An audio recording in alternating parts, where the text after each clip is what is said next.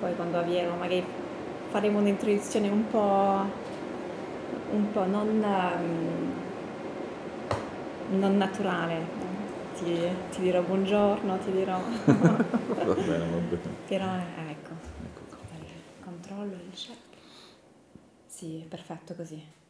Se, sì. se mi vuoi, uh, so, dire quello che hai mangiato per colazione, solo per vedere il, il test. Allora, ehm, questa mattina abbiamo un caffè, fette biscottate, eh, dei biscotti. Perfetto, perfetto. Fantastico. Oh, ciao, ciao Marco, grazie moltissimo di avermi ricevuta. Guarda, è un piacere venire a trovarti Um, oggi ti ringrazio perché so che sei impegnato, che, che sei poi uh, soltanto tu e... E due ragazzi, sì. Sì. Grazie a, a te intanto comunque. La vigna. È un vero, piacere averti qua. E siamo a nord di Roma, a un, circa un, un, centinaio di chilometri um, a Tarquinia, poco più a sud della frontiera con la Toscana non è una, la prima zona alla quale si, pen, si, pensa quando si parla di viticoltura in Italia, ma anche nel Lazio. E, non so se ci, mi vuoi spiegare la, la zona eh, dal punto di vista viticolo? Sì, eh, allora Tarquinia, come hai detto tu, è una zona in realtà poco, ancora poco scoperta diciamo, dal punto di vista eh, viticolo, enologico. Eh, in realtà siamo in una, una, bellissima zona perché siamo, come dicevi tu, a una ventina di chilometri dal confine con la Toscana, quindi tolto diciamo, il confine politico, mm-hmm. la parte geografica, diciamo, eh, i terreni hanno molte similitudini con, con, la Maremma toscana, quindi con la parte di... Siamo vicino alla costa, siamo in piena Tuscia, eh, che va dal, dal, lago di Bolsena, diciamo dall'entroterra, fino appunto qua a Tarquinia, alle coste del mare, quindi secondo me ecco una zona poco scoperta ancora però una zona molto viva dal punto di vista enologico adesso per fortuna vedo crescere tantissime aziende tanti giovani che stanno eh, raccogliendo queste sfide diciamo di, di, di, creare nuove aziende oppure riprendere in mano vecchie aziende di famiglia mm. quindi una parte molto viva secondo me dal punto di vista eh, del territorio del terroir delle caratteristiche veramente incredibili che secondo me nei prossimi anni ecco, ci accorgeremo che sono zone assolutamente evocate. E purtroppo ecco, abbiamo, paghiamo un po' lo scotto di avere la vicinanza con una regione enologicamente molto importante come la Toscana, quindi il confronto subito in queste zone va subito con la parte diciamo, della, della certo, Toscana. Certo, come, come racconti il territorio, essendo appunto una zona poco conosciuta, ma evidentemente molto adottata, cioè visto il risultato che abbiamo anche nelle tue Grazie. bottiglie, ci ritorneremo poi. Come racconti il territorio, anche quando ti presenti all'estero, per esempio?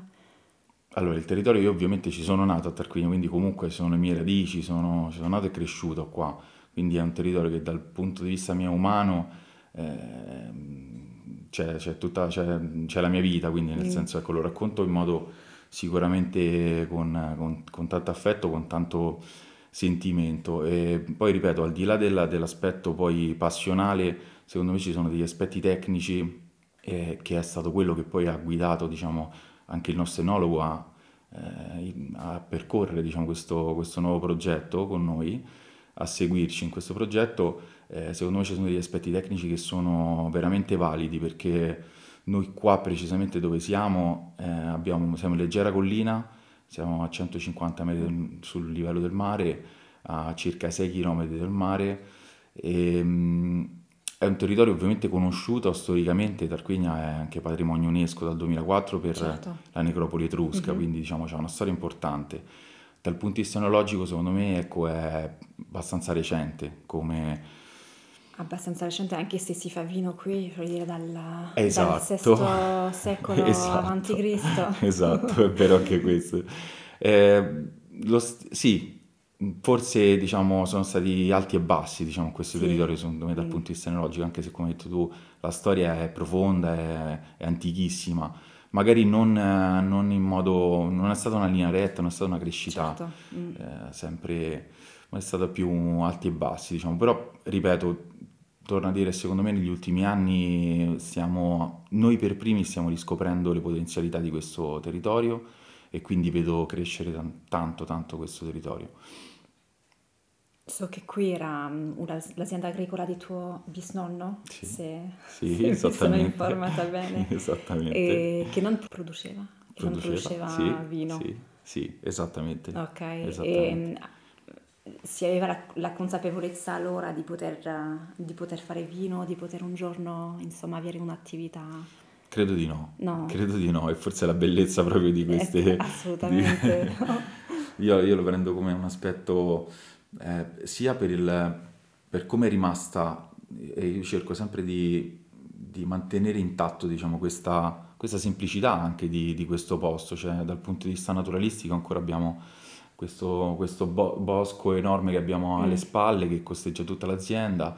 E poi come vedi intorno, diciamo qua la monocultura non, non è così diffusa fortunatamente, quindi sono zone con una biodiversità importante che noi cerchiamo, ecco, sempre di, sto cercando di portare, diciamo, trasportare nel futuro nel modo migliore possibile. Comunque la storia qua, come hai ricordato tu, parte dal mio bisnonno, quindi dagli anni 20-30, dopo la, mio nonno reduce dalla prima guerra mondiale come soldato, e, mm, il comune di Tarquinia dava eh, in concessione, diciamo, in, mm, in vendita questi, questi primi lotti, diciamo, qua in questa zona, che si chiama Bandita San Pantaleo, e il mio bisnonno acquistò questa prima quota di, di due ettari. Eh, faceva vino, ma solo per... eh, e ci abbiamo ancora delle piante originali del mio bisnonno, ma solo ovviamente per sussistenza, quindi Sì, sì, sì. un'agricoltura per la famiglia, per sussistenza e non per, eh, Certo, di commercio. come, come molte zone in Italia, cioè il vino è sempre stato parte della, della cultura domestica. E, mm, come è partito, come è partita l'idea? È tuo papà che ha avviato Sì. la, mm, l'attività viticola? Come è partito il suo, il suo progetto? Allora, mio papà, eh, sì, è partito tutto da lui, questo progetto io non, eh, forse all'epoca, ti dico la sincera verità, non avrei mai nemmeno immaginato di, di stare Sì, qui oggi, però è stata un bel- una bella avventura. È partita da lui, una persona che ha fatto tutto, tutt'altro lavoro, eh, ammiraglio della Marina Militare, quindi ehm, per fortuna diciamo, ho avuto la possibilità di girare tanto Mm, nel, nel mondo, ho viaggiato tantissimo, ho mm, scoperto tantissime cose. L'esperienza che secondo me l'ha più segnato è stata proprio un'esperienza triennale in Francia, che abbiamo vissuto anche noi perché un po' siamo andati con tutta la famiglia eh, avanti e indietro, insomma con tutta la Francia abbiamo avuto possibilità di, di viaggiare tanto in Francia, di girarla tanto e da là eh, ha iniziato a appassionarsi di vino. Abbiamo iniziato a girare un po' aziende vinicole francesi e un po' di zone e da là è partito un po' tutto, poi è iniziato i corsi, è iniziato a leggere tanto e insomma da lì è stato il primo, il primo seme del- di questa, di questa avventura. Qui avevamo questa azienda agricola e come ricordavi tu poi dal mio bisnonno è passata a mio nonno e poi in realtà negli anni si è un po' persa perché qui proprio in generale tutta la parte agricola di Tarquinia è andata un pochino diciamo a, a- a diminuire, forse gli mhm, anni diciamo ecco eh, è cambiato proprio il mercato ovviamente quindi tutta una serie di cose. Eh, l'azienda agricola qua diciamo è stata avevamo questi piccoli, questo piccolo fazzoletto di terra, questi terreni da recuperare e mio padre quando andava in pensione aveva questa passione enorme che per fortuna è riuscita, è riuscito a trasmettermela. Sì, e si è buttato diciamo a capofitto in questa, in questa cosa, quindi ha, ha ha avviato l'attività, abbiamo ristrutturato tutto perché qua era tutto in abbandono. E abbiamo piantato questo primo vigneto sperimentale di soli due ettari qua. E, e così è iniziata, quindi nel 2007 è iniziata questa nuova avventura e abbiamo deciso di dedicarci esclusivamente alla produzione di vino, quindi in realtà, come dicevamo prima, anche se poi il vino è stato un po' nella mia famiglia c'è stato sempre, ma sempre per un uso casalingo, un mm, uso così familiare, è iniziato a diventare, diciamo, un, un vero e proprio lavoro. Sì, sì, che è diventato poi, cioè, la tua, la tua attività, cioè la, la genesi di un progetto così veramente forza il, il rispetto perché è partito da una passione di tuo padre e Assolutamente. Quando tu hai ripreso, so che hai preso eh, dovutamente, immagino, il, il progetto, pensavi già che sarebbe diventato il tuo, insomma, il tuo futuro? No, come, come ripeto prima, la cosa bella è che è un, per me è stato un amore che è cresciuto piano piano, Mm, strada facendo, è stata, mm, ovviamente ho, mm, mi ha trasmesso il fatto che mio padre si, si sia buttato così eh, totalmente, proprio si è, si è, diciamo, dedicato totalmente eh, anima e corpo a questo, a questo progetto, sicuramente mi ha trasmesso qualcosa, cioè capivo che c'era qualcosa di diverso rispetto e non capivo perché avesse scelto proprio questo, questo mondo. mm, Oggi, diciamo, la risposta mi è molto più chiara, perché io ho fatto lo stesso. Poi, dopo i primi anni in cui è stata una passione, diciamo, molto, ehm, non lo so, per me erano più una curiosità, probabilmente i primi anni, quindi ho iniziato anch'io i primi corsi da sommelier, ho iniziato a muovermi i primi passi, poi seguivo il nostro enologo, che è una persona bravissima, quindi eh, dal- da loro, diciamo, da mio padre e dall'enologo ho iniziato a, a vedere, diciamo, a, a carpire, diciamo, mm. questa, amore, questa passione per il vino. E poi, come ricordavi tu, a un certo punto, eh, diciamo, nel male di una situazione, eh, mi ha messo da- di fronte alla scelta di o prendere le redini di tutto e continuare, e- oppure abbandonare tutto e quindi vendere l'attività Mm. che era ancora in fase embrionale, quindi era una fase proprio di startup. E lì io ci ho visto proprio uno switch, un, um, un cambiamento, soprattutto nella mia testa, perché um, puoi prendermi la responsabilità di tutto questo progetto, eh, ma anche e soprattutto la parte proprio emotiva, ovviamente, che mi legava eh, con mio padre, insomma, tutto il progetto. Lì è stato veramente il, il cambio. Lì ho capito, è stata veramente la scelta che, che era quello che volevo fare, era quello che era la scommessa che volevo portare Oh, avanti. sì, una scommessa, l'hai detto bene, perché eri giovanissimo. Eh sì, perché mh, 30 anni, Mm. quando, quando è capitato, diciamo, il, il tutto e, mh, e, sì, ecco, ade- adesso ho sicuramente molta più consapevolezza, sono, però quello che siamo diventati, quel poco, diciamo, che abbiamo, che siamo riusciti a fare oggi, io lo riporto sempre a quel momento, perché lì Mm. veramente è stato il, il cambiamento, soprattutto in attitudine mentale di, di dire, ehm, ok, voglio provare a fare questo.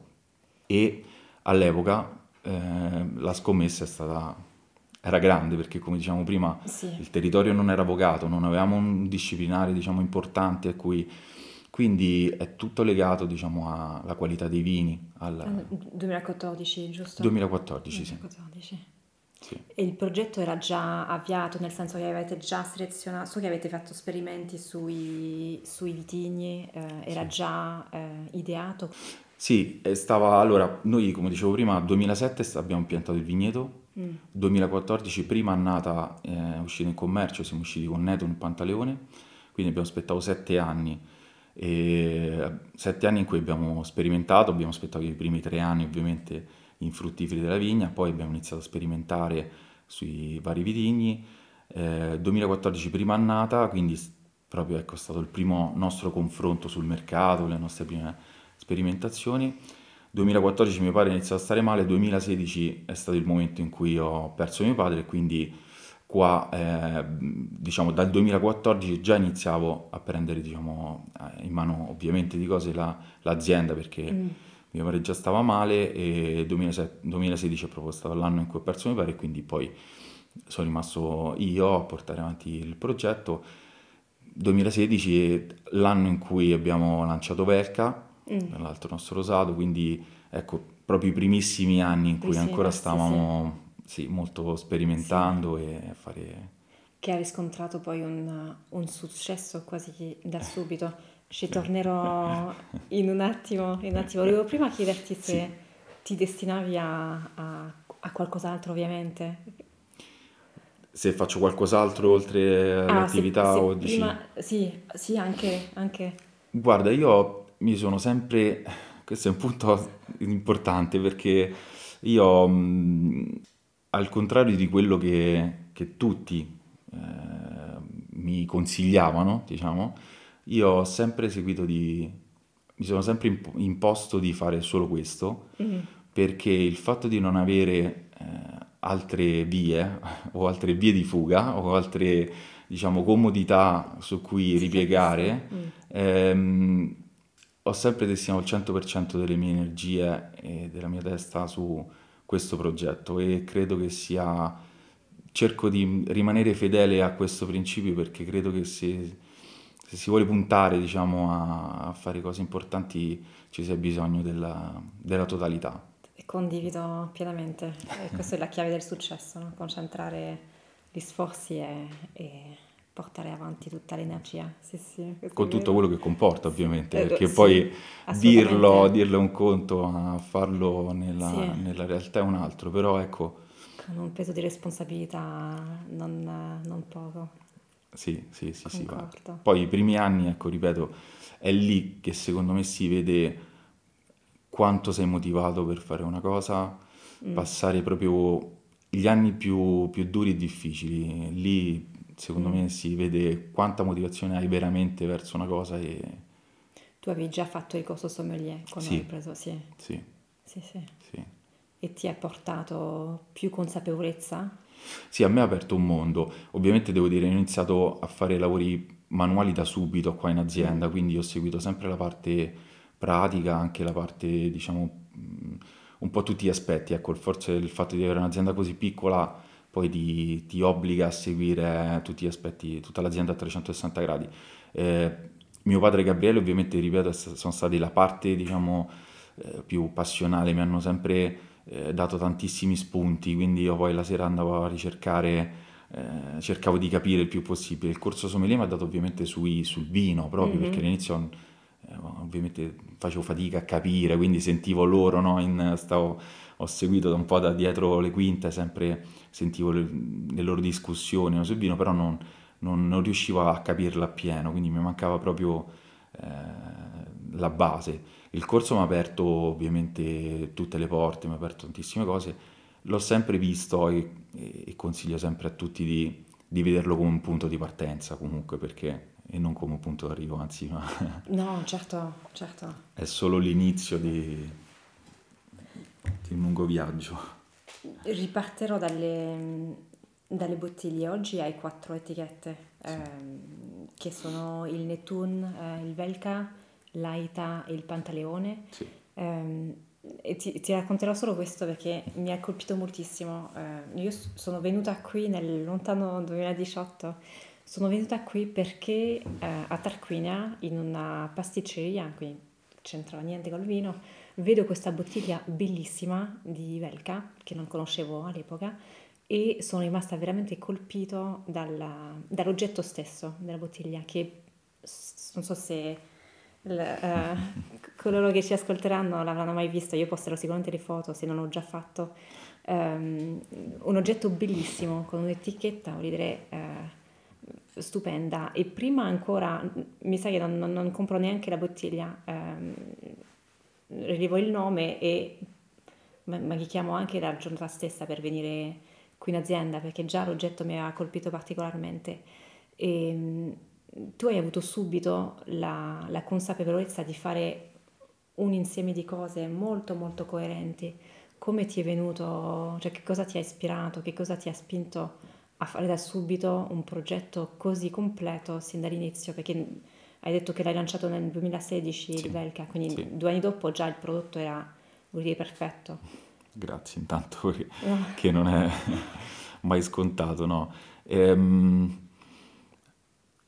Mm, ripeto, probabilmente ho seguito sempre mm, un po' l'istinto, nel senso che eh, in questo caso la bellezza dell'etichetta è dovuta a- all'artista che ha creato, che ha creato tutta l'etichetta, che si chiama Guido Sileoni, cui ho affidato da- dall'inizio. Noi siamo partiti insieme, c'è un bellissimo rapporto, è un, è un amico e mm, c'è una stima enorme, quindi tutta la parte, diciamo, estetica è, è seguita da lui e ecco, forse la fortuna è stata quella di incontrare tante persone brave che, che ho intorno e, e, mi sono confrontato tanto con loro negli anni.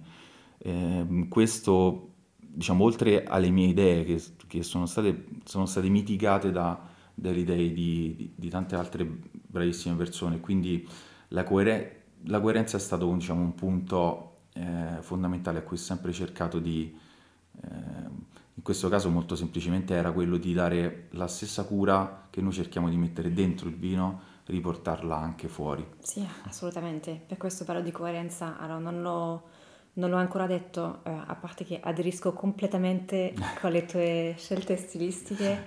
Eh, per quelli che non lo sanno, perché non ne fai appunto una bandiera, tu applichi criteri molto severi eh, nel vigneto per la cura delle, delle uve, delle piante, rese molto basse, eh, biologico, hai um, tolto completamente concimi um, eh, diserbanti, scusami, chimici, usi soltanto concimi organici e hai cominciato a farlo da subito. Che cosa, sì.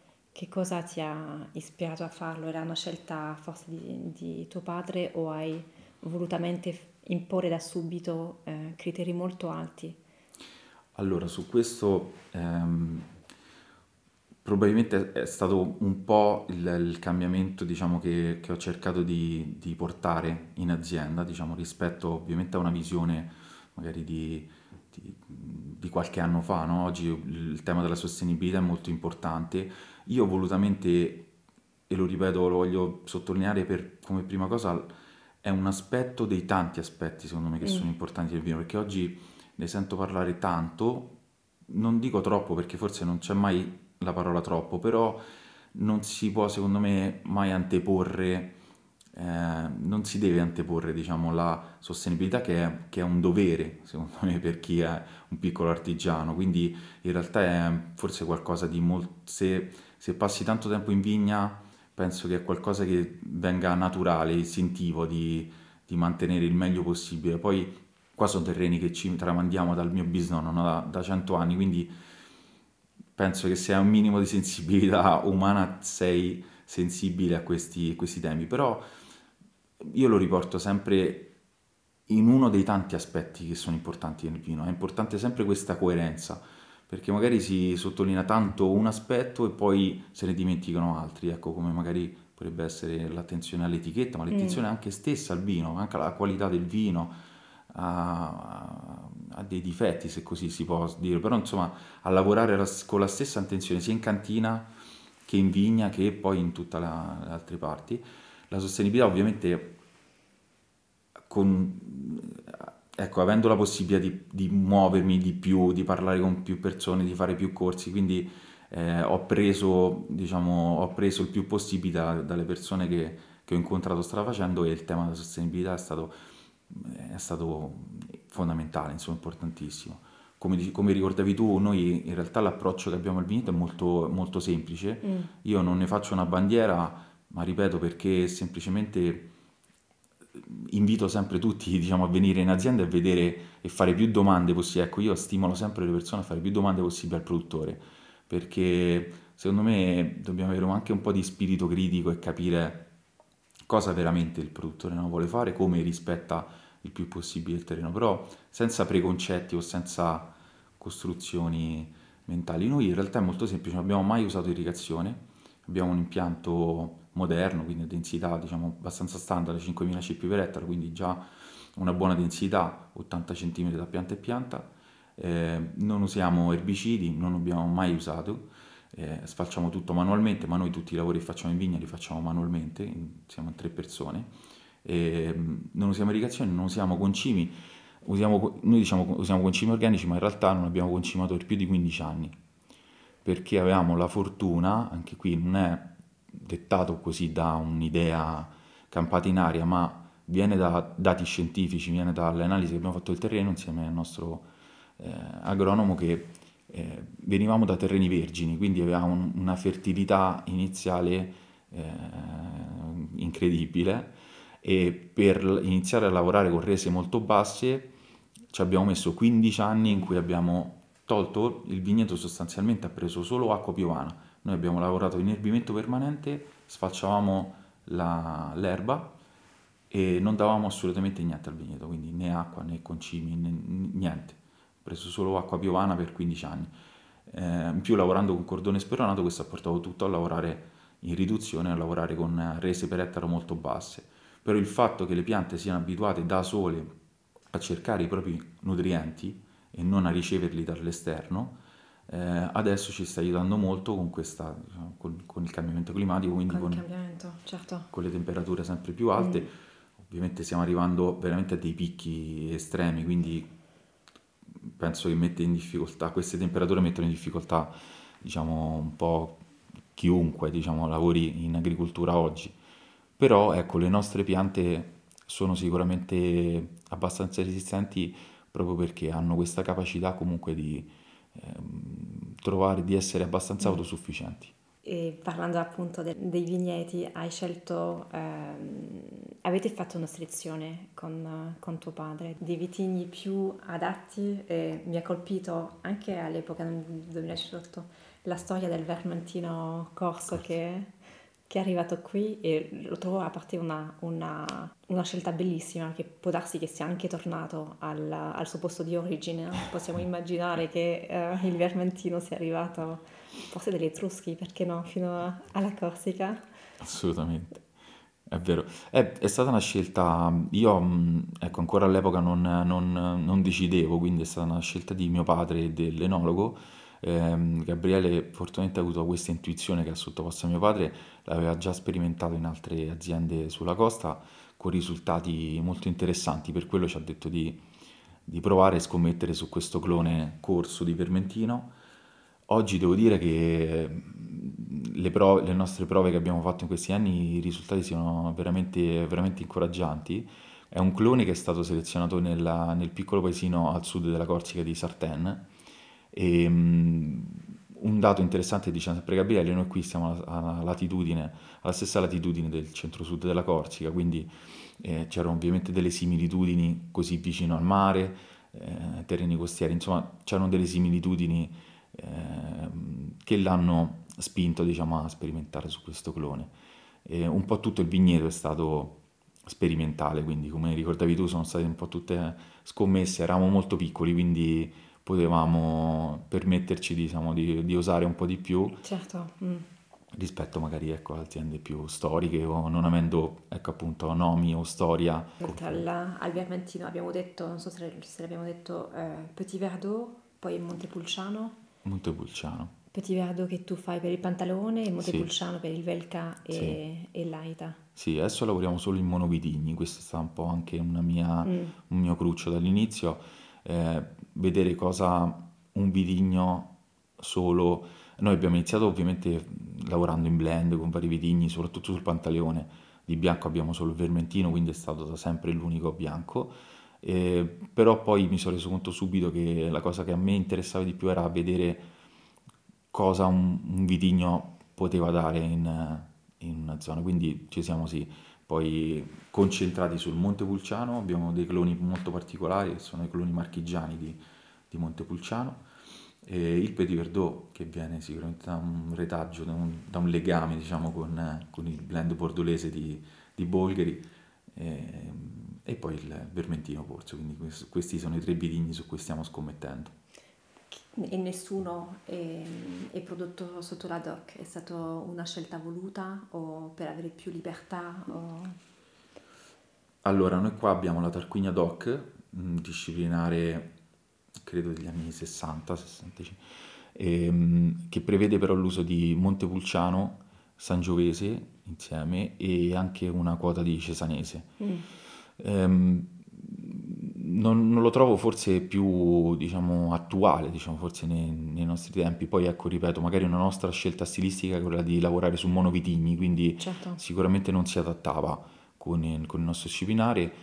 Noi semplicemente, ecco, ritorno, dichiariamo un po' come, come lavoriamo, quindi rese molto basse, che sono forse più basse di, di qualsiasi disciplinare, perché noi lavoriamo dai 40 quintali ettaro ai 25 della riserva, e, mh, però ecco, ci interessava lavorare su un monovitigno, quindi il Montepulciano anche in questo caso in purezza, come si, si esprimeva. Torno un attimo su, su una domanda che ti ho fatto all'inizio. So che vendi moltissimo eh, all'estero e mm, nel mercato statunitense. Come fai a spiegare ehm, il territorio quando appunto il territorio stesso è poco conosciuto, sei fuori di un, di un disciplinare che potrebbe anche aiutare a far capire da dove vieni? Bella domanda perché, perché forse ecco, quello che, che- che ci avrebbe bisogno, secondo me, c'è, c'è bisogno un po' nel Lazio di forse di rivedere un po' i disciplinari, questa è un po' un'idea Mm. mia, eh, magari Non, non sei l'unico. E, cioè, ci avremo bisogno un pochino più di, di- di caratterizzare soprattutto i vini sul territorio. Ehm, probabilmente i vini si stanno caratterizzando sul territorio più per, eh, legati all'azienda, ovviamente dove, dove il disciplinare non arriva, probabilmente arriva il nome aziendale. Io mi piace vederla come una fase, diciamo, di, di- in anticipo rispetto, cioè mi piace poi pensare che, che verrà tutto successivamente quando si definiranno un pochino i vitigni. Il Lazio, il bello e brutto è che è mm, una, una regione molto ampia, una regione molto eterogenea, ha delle zone vocatissime ma molto diverse tra loro, tantissimi vitigni, quindi all'estero eh, io mi metto nei panni, ma già penso non, non solo all'estero, ma penso anche in tutta Italia del Lazio c'è un'idea ancora molto confusa. Mm. E I vitigni fanno difficoltà a mm, adattarsi, non adattarsi, diciamo, a, avere un riferimento chiaro, penso nelle persone, legandoli a una zona in particolare. Ehm, noi nel nostro piccolo, ecco, ci stiamo provando, lavorando in monovitigno e lo facciamo conoscere ovviamente negli Stati Uniti attraverso il nostro importatore, che devo dire, anche lui è molto molto bravo nella comunicazione, quindi ci affidiamo a lui perché poi ovviamente è un mercato lontano da noi, cioè ormai vicino in qualche maniera, ma, ma anche molto lontano. Molto E recettivo però dal... molto, rice- molto vivo anche come... E forse quello è stata la nostra chiave, un po' c'è molta richiesta molta curiosità. Molta curiosità, esatto, di piccoli artigiani, di piccole aziende artigiane che lavorano in una certa maniera e oggi si fa meno difficoltà, secondo me, a vendere prodotti a un prezzo elevato se dietro hai Mm. una certa filosofia produttiva, una certa attenzione alla sostenibilità. Oggi per fortuna il consumatore è molto attento e quindi questo aiuta un po'. E in Italia invece come viene percepito? Perché appunto il Lazio non è, cioè, non- l'ho già detto, ma non è la prima zona alla quale si pensa. Tu vendi, so che vendi, ehm, ci tieni molto a essere presen- presente qui eh, a Tarquinia, anche a Roma. Sì. Sì, noi il- punto tantissimo sul mercato di Roma, eh, su cui abbiamo un'agenzia che ci rappresenta commercialmente e stiamo facendo un, un bel lavoro perché è casa, sostanzialmente è la nostra regione e ehm, io ci tengo tantissimo al fatto, forse la, miss- la missione, diciamo se così si può considerare, la sfida più difficile sarà proprio, che però per me è, è stata- è stato uno dei primi dei primi ideali, diciamo, se- che mi ha convinto a, cioè quello di riscattare un po' il nome del vino del Lazio. C'è bisogno proprio di rivedere, eh, e forse siamo proprio noi, tante volte vedo che c'è molta più pregiudizio, c'è molta più difficoltà nel convincere una, una- persona eh, de- della stessa regione che, che fuori, invece fuori c'è molta più curiosità, c'è molta più attenzione però ancora il Lazio deve fare tantissimo, noi ci stiamo provando sul fatto di al- alzare la testa, di, di veramente di riscattare un, un nome, una regione che non ha niente meno altre regioni. E devo dire rispetto che, mh, agli ultimi anni che adesso si stanno facendo passi da giganti, le associazioni eh, di sommelieri stanno, stanno avendo un'attenzione particolare, i ristoranti su Roma mm, stanno facendo tantissima ricerca, vengono tan- tanti ristoranti dai più importanti, dai stellati, ma anche, anche ristoranti, diciamo, su qualsiasi fascia, oggi fanno tanta ricerca, hanno belle carte di vini, c'è bisogno di, ecco, di, di- di essere noi orgogliosi un po' del, del lavoro che, che stiamo facendo, perché oggi forse forse vent'anni fa mancavano i prodotti di qualità, diciamo ancora, te- pochi casi, diciamo, però in generale mancavano tanti prodotti di qualità, ma oggi il Lazio è ricco di tantissimi produttori, tantissimi vini importanti di qualità e quindi ecco, grazie a persone anche come te che, che comunicano, che comunicano poi il, quello che faccio, cioè ci danno la possibilità poi di trasmettere quello che dicevamo un po' prima, no? Manca sempre molto spesso questa è la parte un po' carente, far capire poi la filosofia del produttore o cosa c'è dietro e questo è grazie poi a persone che lavorano nella comunicazione come, come te. No, ti, ti, ringrazio, in realtà sì, è, è, un gioco che si fa a vicenda perché senza te, voglio dire, non sarei, non sarei qui oggi. Parlavamo prima, mi sa, prima della registrazione del fatto che spesso il vino arriva eh, appunto al consumatore senza avere il messaggio che magari vuole mm. trasmettere il, il produttore, perché il vino è una somma di tantissime azioni, decisioni, scelte, eh, amore, passione, che viaggia in tutto il mondo e spesso arriva sulla tavola di qualcun altro e non sa, può apprezzarlo eh, dal punto di vista sensoriale, ma magari non, non, non, sa tutto quello che c'è stato dietro, magari non c'è neanche bisogno di, di saperlo, ma se tu avessi la possibilità di mandare con la tua bottiglia un messaggio ehm, al consumatore che sarà a qualche migliaia di chilometri, quale sarebbe? Quello di essere curiosi, quello di essere curiosi, di andare, di andare, ecco, di, di andare a scoprire quello che c'è dietro, la, la, la storia del produttore, quello che vuole comunicare, l'obiettivo. E, ehm, può sembrare banale, però, però, non lo è, perché forse i, i, piccoli artigiani in realtà hanno la fortuna di, di essere, l'azienda diventa sostanzialmente la tua persona. Questo è un pro e un contro, ovviamente, ma nel mio caso ho cercato sempre di rimanere fedele il più possibile alle mie idee quindi spero che questi in qualche modo arrivino eh, al consumatore finale, cioè tutte le idee che ci stanno dietro al vino, che come, mm. come hai ricordato tu sono, sono, tanti fattori, sono tante cose, non, non, si possono ridurre forse a...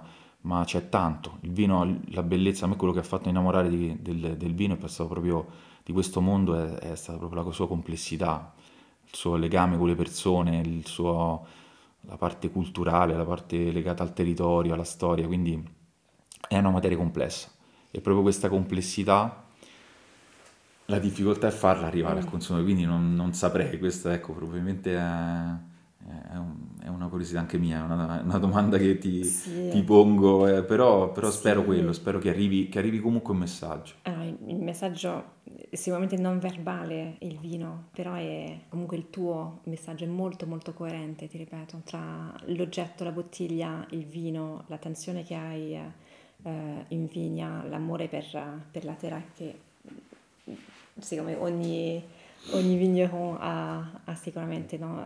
Arriva, arrivano comunque molte cose dalle, dalle tue bottiglie. Senti, su un aspetto forse un po' più personale, c'è un, un vino non tuo che ti ha ispirato eh, anche prima di cominciare o anche dopo aver cominciato?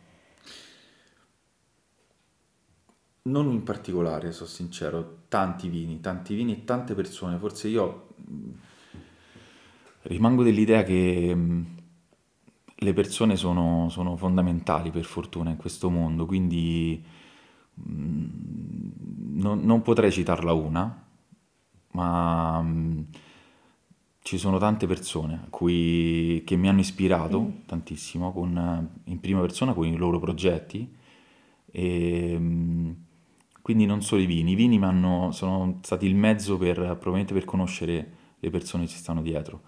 E sono tantissime, io ripeto, le prime persone a cui devo tantissimo sono ovviamente mio padre e l'enologo, e Gabriele, e poi Guido che è venuto, quindi sono le tre persone che sono sicuramente la, il, il, perno di questo, di questo progetto. Però poi la bellezza che ho strada facendo in questi 10-15 anni, ho incontrato tantissime persone strada facendo e cerco sempre di ascoltare tutti, cerco sempre di portarmi a casa qualcosa da, da ogni incontro.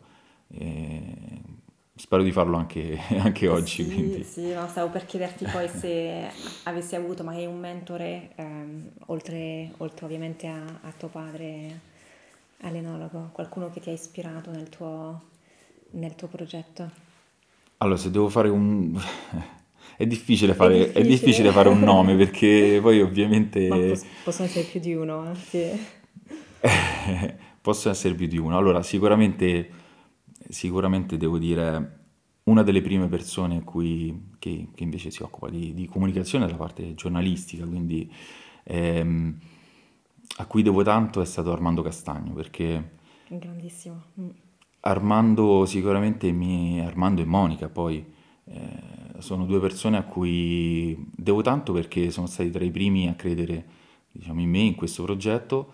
Eh, Armando mi ha messo nella sua selezione dei- della prima edizione di Vini da scoprire. Quello mi ha portato a conoscere il nostro importatore negli Stati Uniti, ma al di là della parte, diciamo, dell'aspetto, questo era solo per dire come poi una cosa ne apre un'altra, però quello che mh, umanamente a me hanno dato tanto loro è stato il fatto di, di credere, ecco, in, una- in- in qualcosa che era molto embrionale in, que- in quegli anni, quindi di riuscire a vedere forse, spero, di aver visto qualcosa di, eh, qualcosa in più, ecco, rispetto ad altri e crederci per primi, quindi è una cosa a cui sarò sempre legato, a cui eh, gli dovrò sempre, sempre qualcosa. Ehm, con loro sì, ecco, c'è stato sicuramente un... eh, mi hanno, mi hanno convinto che ci fosse qualcosa su cui realmente indagare e valesse la pena di, di portare, dico a termine perché forse a Sì, termine non, certo. ha- non l'avrà mai, però di farci una scommessa di Mm, vita. mm, certo, certo. E mm, avresti un, un consiglio, cioè con tutta l'esperienza che hai e il, eh, il vissuto, avresti un consiglio da dare a un giovane che oggi vorrebbe eh, lanciarsi anche con un paio di ettari di, di terra e, e avere un'azienda viticola? Il consiglio è di farlo, il consiglio è di non farsi frenare dalle paure che sono tante, Mm, dai problemi che sono tanti, dalla- dai budget limitati che sono sempre di farlo, di farlo. Se per me la, differ- la, la- la- la discriminante è la vera motivazione. Se si ha una vera motivazione, se si crede veramente in qualcosa, vale la pena di, di farlo. E vale probabilmente per qualsiasi cosa, oltre, anche oltre il vino. Però sì, di- per me la passione è, è veramente la- il motore che, che mi muove ogni giorno, quindi quello. Ovviamente anche essere molto aperti di mente e ascoltare tanto le persone, veramente, perché imparare, io sì, hai detto sono passati 15 anni, un, un po' di esperienza, qualcosina l'abbiamo fatta, ma continuo sempre a studiare, imparare tanto, ascoltare tutti, questa, cioè crescere più in fretta, imparare più in fretta possibile e vuol dire ascoltare tanto gli altri. certo, certo.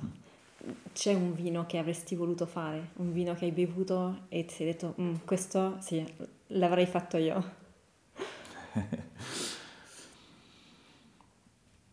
No, No, no, sai, no, perché, perché comunque mh, non, non sarebbe legato al, al territorio. certo. mm, E io ripeto, qua la bellezza è scoprire cosa. Per me la missione qua è stata quella di... Sono nato e cresciuto qua con l'idea che non si parlava assolutamente di, di vino in queste zone, se ne parlava in modo molto... c'è- C'era poca convinzione che questi territori... Quindi la scommessa che non ritengo ancora vinta, ma cioè, siamo nel pieno proprio del... è quella di cambiare questa mentalità, quindi mi piace più vedere cosa può avvenire fuori da questi territori e noi forse la scommessa il coraggio che abbiamo avuto è, era- è stato quello di uscire con prezzi importanti, abbiamo fatto capire, secondo me, sul territorio che per lavorare con materie prime di primissima qualità e con persone di primissima qualità, di primissima scelta, c'è bisogno di investire tanto e c'è bisogno anche di, di avere, diciamo, tenere prezzi alti perché poi servono per, per avere investimenti importanti. per me la scommessa è quella, è cercare di fare, cambiare la mentalità e la visione sul, sul vino del Lazio, che non ha, ripeto, non ha secondo me niente di meno rispetto a tutti gli altri vini, anche importanti del, del nostro paese. Assolutamente. Se uno viene a trovarti, ti trova, ehm, ho visto che sul sito che accogli di pomeriggio c'è necessità di chiamarti magari prima per, per assicurarsi che, di trovarti in azienda? Sì, sì, sì, la prenotazione, allora noi siamo aperti il pomeriggio dal lunedì al venerdì dalle 15 alle 18, e, ehm, però è accredita sempre diciamo, la prenotazione telefonica, anche perché noi, ecco, ripeto, essendo in tre diciamo, stiamo sì, sempre, sì, diciamo, lavoriamo, ma ci fa sempre piacere accogliere persone in azienda, anzi invito sempre a venire a vedere perché poi, ecco, secondo me le aziende vanno, vanno viste, vanno visitate, vanno Assolutamente, scoperte. Poi non siamo distanti da Roma, da Roma si smette esatto. un attimo. Invece è un posto dove possiamo trovare i tuoi vini, ehm, anche a Roma o non so se vendi, so che vendi eh, negli Stati Uniti, non so se vendi altrove all'estero, hai una produzione, non so se l'ho detto, ma molto molto piccola. Sì, sì, sì, sì. Allora, ci sono molti posti, noi come dicevi tu prima ci teniamo sempre ovviamente a essere presenti anche a Tarquinia e dintorni, quindi nel mercato locale, ovviamente il nostro mercato principale è comunque Roma, quindi abbiamo tantissimi clienti che vanno da, ecco, appunto, da alcuni ristoranti stellati, quindi importanti. Comunque tanti ristoranti diciamo in, in zona centro, ma semplicemente perché poi ecco, eh, sono, sono, noi dobbiamo, avendo poche bottiglie, dobbiamo concentrare su, su pochi clienti, quindi cerchiamo sempre, comunque abbiamo tantissima richiesta, lavoriamo sempre in prenotazione anticipata, quindi però cerchiamo sempre di introdurre chiunque voglia mettere i nostri prodotti in carta, quindi magari ci vuole un po' di tempo, però poi sì. inseriamo e qualche riferimento per, per dare un'idea, vabbè, se era un po' questo che mi chiedevi su Roma, ecco andiamo so, da ristoranti come Armando al Pantheon, La Ciambella, eh, ristoranti stellati come Imago, eh, Zia Restaurant, o, Hotel Eden o Pascucci e Porticciolo, con cui abbiamo fatto un ottimo lavoro. E, e poi ecco, enoteche andiamo da Roscioli, Salumeria, altre enoteche un po' più piccoline come Enoteca Bortone o a differenza, Gargani, insomma, ecco, siamo presenti. Poi ovviamente chiunque vuole, vuole può contattarci e gli diamo volentieri diciamo, tutta la lista dei nostri contatti in zona. Bene, ah, ultima domanda, poi ti, ti lascio no, la tua giornata, al lavoro. Senti, ehm, a me incuriosisce moltissimo l'AITA, eh, invito peraltro tutti ad andare a vedere sul sito ehm, la costruzione del progetto, la costruzione del vino, eh, dell'etichetta, che è un lavoro veramente, veramente bellissimo. E quando, consigli quando consiglieresti di, di aprirlo? Con che cosa averlo? Allora, è un, um, è un progetto così ambizioso e grande anche per noi che che in, um, lo, stiamo, lo stiamo scoprendo strada facendo. Noi da scheda tecnica indichiamo una vita di un prodotto che va da più di 20 anni, quindi è un prodotto su cui scommettiamo per eh, l'invecchiamento, per il lungo, per il lungo periodo. Eh, nasce appunto da questa esigenza. Noi comunque usciamo con le altre tre linee, abbiamo tanti clienti comunque che ci mandano dei feedback con prodotti con Belca, una bottiglia di Belca, di Netun o di Pantaleone con alcuni anni alle spalle e, e tengono tranquillamente diciamo entro i dieci anni. Eh, Aita nasce da, da, quella, da quell'idea diciamo, prima di, di, far rialzare un po' la testa ai vini del Lazio, quindi di, di, dire che anche nel Lazio si possono fare vini importanti e vini da, da lungo raggio. Questa era, era, un po' l'idea. Quindi lì, Aida secondo me andrebbe stappato almeno, almeno dopo 4-5 anni, diciamo, dalla, dall'uscita in commercio. Poi capisco ovviamente che ognuno, poi ovviamente è molto soggettivo, c'è chi ama, diciamo, versioni più giovani, c'è chi ama, però è un, è un progetto che meriterebbe, che diciamo, meriterebbe di essere di aspettare. Atteso, uh, Ti posso dire che io ho ancora delle bottiglie di Velka, però Velka eh, dal 2017 te l'ho detto e ne ho aperto una forse due o tre mesi fa ed era, devo dire, perfetta. Grazie. Stiamo parlando della versione rosa, rosato del, del Montepulciano. E giusto per chiudere, non te l'ho chiesto, eh, la lavorazione dell'AITA? Mhm. Allora, viene da una selezione che è una, proviene da una piccola azzolazione che abbiamo fatto all'interno del nostro vigneto di Montepulciano. Ci siamo accorti che una parte, diciamo, era più vocata per, per una raccolta tardiva, quindi abbiamo iniziato a fare sperimentazioni su uve raccolte a metà ottobre. Noi per dare un'idea iniziamo da fine agosto, primi di settembre con, con il bianco e terminiamo la vendemmia del Pantaleone sempre intorno alla fine di settembre. Quindi Aida ci permette, ci consente il Montepulciano, un vitino tardivo, di fare questa raccolta diciamo un po' più eh, tardiva. Stiamo adesso cercando di capire un po' come l'evoluzione dei tempi, quando è il momento ideale, quindi di anno in anno cambia sempre, ma sta sempre intorno diciamo alla prima quindicina di ottobre. Quindi raccolta tardiva, uve super selezionate, quindi è veramente solo una prima scelta di uve Montepulciano Qui parliamo di rese per ettaro che stanno intorno ai 20-25 quintali ettaro, quindi molto molto bassa. E la portiamo in cantina e lavoriamo subito. E mm, fa fermentazione in acciaio senza aggiunta di levi selezionati, quindi fermentazione spontanea, solo protetta da azoto. Quindi molto, molto semplice. In realtà, senza piede cuve, niente, fa fermentazione spontanea con, eh, diciamo, partendo con uno starter e mm, finita la fermentazione lo mettiamo, se tutto va bene, perché poi ovviamente la fermentazione spontanea ha tutta una serie di problematiche che porta in più, e se tutto va bene l'enologo dà l'ok lo mettiamo poi a affinare direttamente in, in barrique e abbiamo avuto la fortuna di, di avere da Tanasso il loro modello più importante che si chiama T5 e quindi noi abbiamo una barrique diciamo dedicata all'anno per, per AIDA e, um, fa 18 mesi di affinamento in eh, legno piccolo, in barrique, è un legno molto stagionato, questo è un legno importante perché anche lì è una prima scelta, solo legno rovere francese proveniente da Foresti di Tronchet e stagionato per 5 anni all'aria aperta, quindi questa lunga stagionatura eh, devo dire che dà un, proprio uno, uno, stile, un imprinting al vino importante, 18 mesi legno piccolo e poi 9 mesi affinamento in bottiglia. Adesso stiamo cercando di allungare un po' il tempo di, mm di uscita di AIDA, quindi il, cercheremo con il tempo di allungare un po' la permanenza in bottiglia prima dell'uscita sul mercato, perché siamo accorti appunto che ha bisogno, ha bisogno di, di tempo. Di tempo. Va aspettato. Ultimissima domanda. Sì. Eh, un progetto futuro?